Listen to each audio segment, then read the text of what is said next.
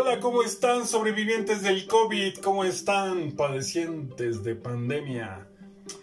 Qué bueno que están aquí, si me están escuchando, eh, las cosas van mejor, hay buenas noticias, ya dejamos el tema exclusivo que, que tuvimos durante dos o tres meses, que era virus, COVID, pandemia, cubrebocas, y poco a poco empiezan a surgir otros temas eh, me da mucho gusto que el virus no haya sido tan agresivo como lo habían pronosticado. Y creo que ahí vamos, en términos generales, lamento mucho todas las muertes. Pero en general creo que vamos mejor de lo que esperaban los expertos. Y dentro de los temas que están surgiendo hay uno que a mí me, me enchila, me encabrita, me molesta, me ofende. Y es cuando el señor presidente de la República eh, por cierto, experto en poner etiquetas. Se me hace que él era el que le ponía apodos a todos los compañeritos del salón. Bueno, además él estuvo muchos años en la escuela, por lo que tengo entendido se tardó muchos años en graduarse. Seguramente tiene por ahí algún diplomado en apodos y etiquetas. Y últimamente ha recalcado lo que manejó desde el principio de su campaña, en eso de los conservadores y liberales. Miren, para empezar, yo no tengo ningún problema en que alguien sea conservador o sea liberal. Cada quien eh, puede ser lo que quiera y hoy puede ser conservador y mañana puede ser liberal porque así te gusta o así te conviene o así te interesa o así se te antoja. Pues cada quien, ¿no? Sin embargo, el señor presidente, que se autodenomina liberal, pues desde mi punto de vista es un gran conservador y como no me gusta que nadie me ponga etiquetas y que además alguien intente decirme lo que no soy, nomás porque se le antojó, a mí me molesta muchísimo. Últimamente ha estado diciendo con mucho, ¿qué podríamos decir? Con mucho énfasis que los que están en contra de su cuarta transformación eh, somos conservadores. Eh, para empezar, yo no estoy en contra de algo que pudiera favorecer a mi país, yo lo apoyaría mucho, pero la 4T no es México, punto número uno. Punto número dos, eh, lo que para algunas cosas creo que ha tomado buenas decisiones o moderadas eh, buenas decisiones, por supuesto que lo voy a apoyar, pero en todo aquello que desde mi punto de vista esté afectando al país, pues aunque sea la 4T y venga con moñitos y con papel de estraza, pues obviamente no lo voy a apoyar. Últimamente el señor presidente está diciendo con mucho énfasis y se refiere a los conservadores. Y así como que hasta lo rechina la bendita palabrita que solamente nos ha hecho, ¿qué podemos decir? Dividir como mexicanos nos ha hecho sentir mal. Este, bueno, pues hoy voy a hablar de eso porque yo estoy convencido y hoy lo quiero demostrar que el señor presidente es conservador, que no tiene nada de liberal y hoy lo voy a platicar. Hoy quiero hablar ese tema. Yo sé que el señor presidente no me va a escuchar, pero bueno, yo sí quiero hablar porque yo me identifico como liberal y si soy liberal tengo derecho no nada más a hablar y expresarme. Ahorita vamos a hablar de eso. Un, momentito, un momentito. Miren, vivimos en un mundo después de las etiquetas. De verdad, eh, bueno, el señor presidente es de dos generaciones antes que la mía, por lo que más o menos calculo. Y bueno, a lo mejor en su tiempo era agradable o bonito ir por la vida diciendo que tú eres prista, que eres eh, conservador, como tanto lo dice, que eres liberal. Eh, las personas de aquella época les encantaba poner etiquetas. Ya en el siglo XX y después del COVID, luego siglo XXI y después del COVID, pues ya no, nada más es molesto y retrógrada, sino de verdad eh, ya, ya no tiene ni siquiera razón de ser. Pues sí, AMLO está dividiendo en grupos entre fifís y chairos, conservadores y liberales. Y me recuerda mucho en la Segunda Guerra Mundial cuál era eh, lo que siempre decía Hitler. hablaba de un país que estaba pues pisoteado, que era el dueño y en cambio los judíos hablaba, no lo voy a decir por supuesto, pero hablaba tan mal de los judíos, entre ellos porque eran ricos y porque eran extranjeros y porque ellos vivían aquí en, bueno, vivían en Alemania, pero que no eran alemanes y en cambio el pueblo bueno y esas cosas que dijo Hitler que cada vez que escucho cualquier comunicado del presidente me deja ese saborcito de recuerdo de historia que me espanta, me ofende y, pues creo que no hay nada más malévolo que Hitler y el que alguien lo esté utilizando en mi país en este tiempo, pues claro que es una, una desgracia. Eh, nadie es nadie para, para, etiquetarnos, nadie es nadie para, oh, perdón, para etiquetarme, disculpen. Y pues menos el señor presidente, ¿no? Él no es nadie para ponerme una etiqueta. Él dice que es una fuerza moral. Bueno, a mí, él como fuerza moral no me preocupa ni me interesa. Él es el presidente de este país y no tiene nada que ver con la moral. Él no es ninguna fuerza moral, como dijo el subsecretario de Salubridad.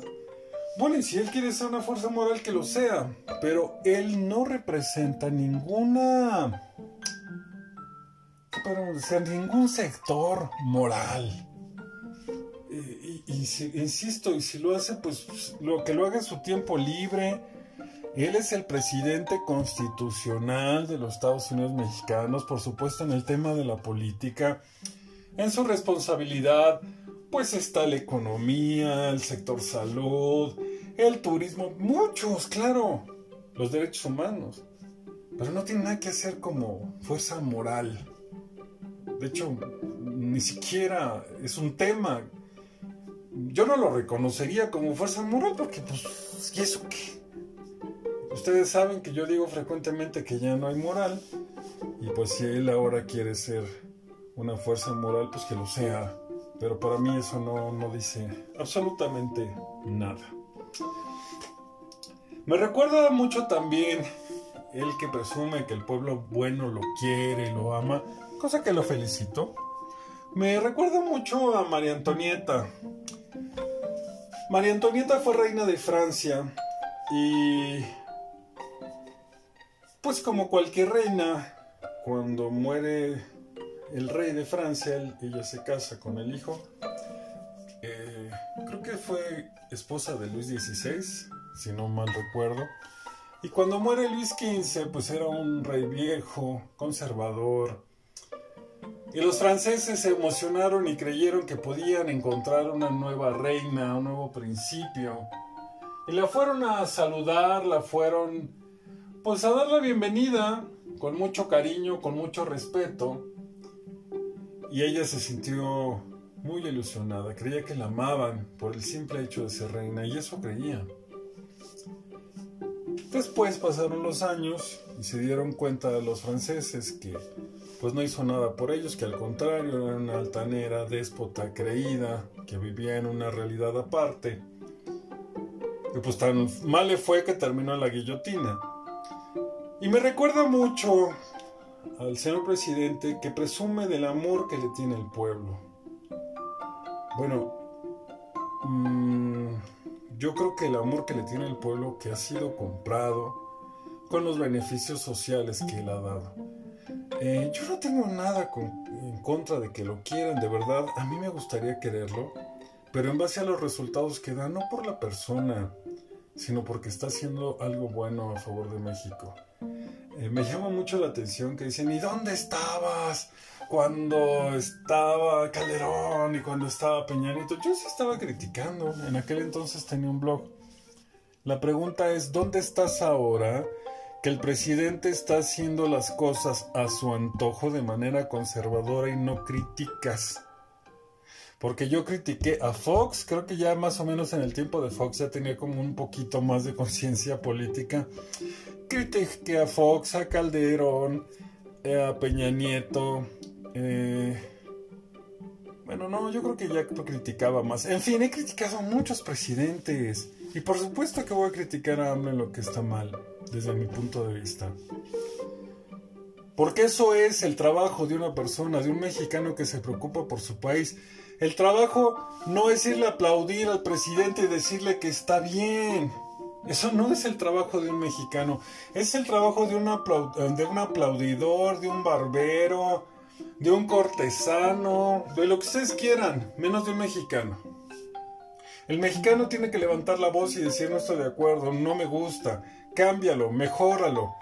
En vez de decir está bien solamente porque lo hizo el presidente.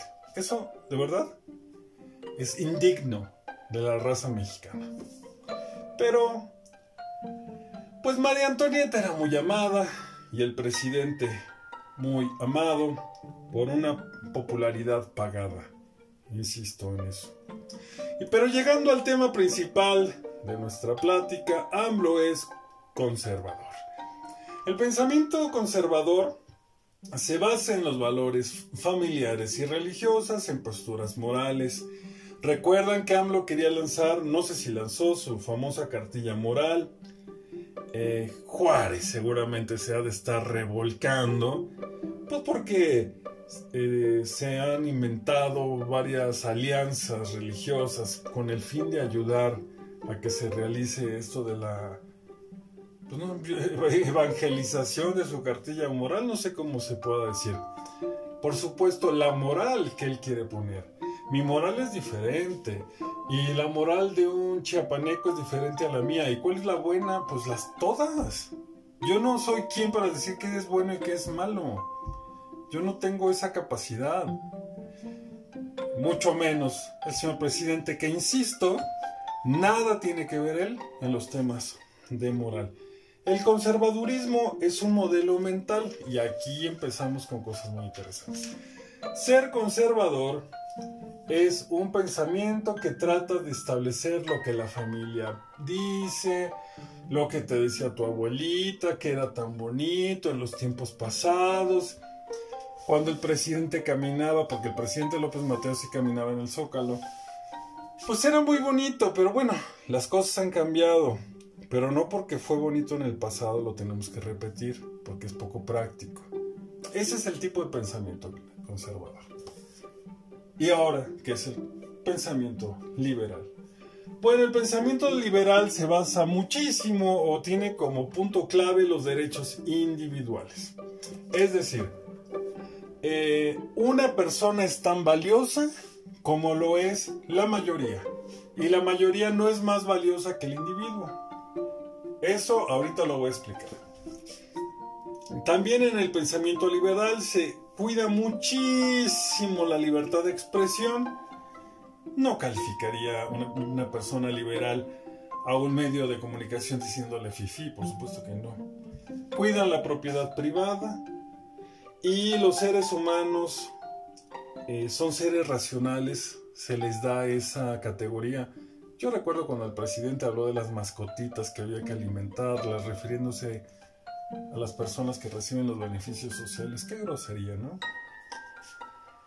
El pueblo debe decidir, desde el punto de vista de los liberales, cómo ser gobernado. Es decir, el pueblo decide por medio de sus representantes que van a poner instituciones. Vamos a suponer, vamos a poner al INE, vamos a poner a los derechos humanos y que ellos nos digan cómo vamos a funcionar. Así funciona el pensamiento liberal. Se trata de que todos estemos de acuerdo y vamos a poner autoridades que nos ayuden a guiarnos. Bueno, entonces nosotros decidimos que la Secretaría de Salud pues diga que para abrir una empresa, por ejemplo, pues se necesita tales papeles o que tenga con ciertos requisitos. Y ya. A partir de ese momento, cualquier persona que cumpla con los requisitos puede poner una empresa. Pero, en el pensamiento conservador, voy a poner un ejemplo. Alguien quiere poner una fábrica de cervezas en el Mexicali, por poner un ejemplo. Pero una persona autoritaria o conservadora diría, oye, espérame, espérame, sí, cumpliste todos los requisitos, pero, pues fíjate que ahorita se me antojó hacer una consulta popular. Nada democrática, por supuesto que no. democracia no significa que la mayoría estén de acuerdo nada más. Significa que hay unos procedimientos que se establecieron. Eso es ser democrático si para poner este negocio se necesitaban 18 o 30 o 50 requisitos y los cumplieron, no vamos a ir a hacer una consulta popular y después vamos a decir que es un ejercicio democrático. Por supuesto que no. Porque la persona que invirtió revisó lo que necesitaba cumplir y al cumplirlo lo pone. La empresa de cerveza que pusieron Mexicali la cerraron pues porque el presidente dijo, pues vamos a hacer una consulta popular. Y si no están de acuerdo, pues la quitamos. Fueron millones de pesos los invertidos que hoy se van a echar a perder en esa fábrica. Pues no más porque hubo una consulta popular disfrazada de democrática. Eso es ser conservador en su máxima potencia. Si no están de acuerdo en que se hubiera abierto esta fábrica, bueno, hubieran cambiado la ley.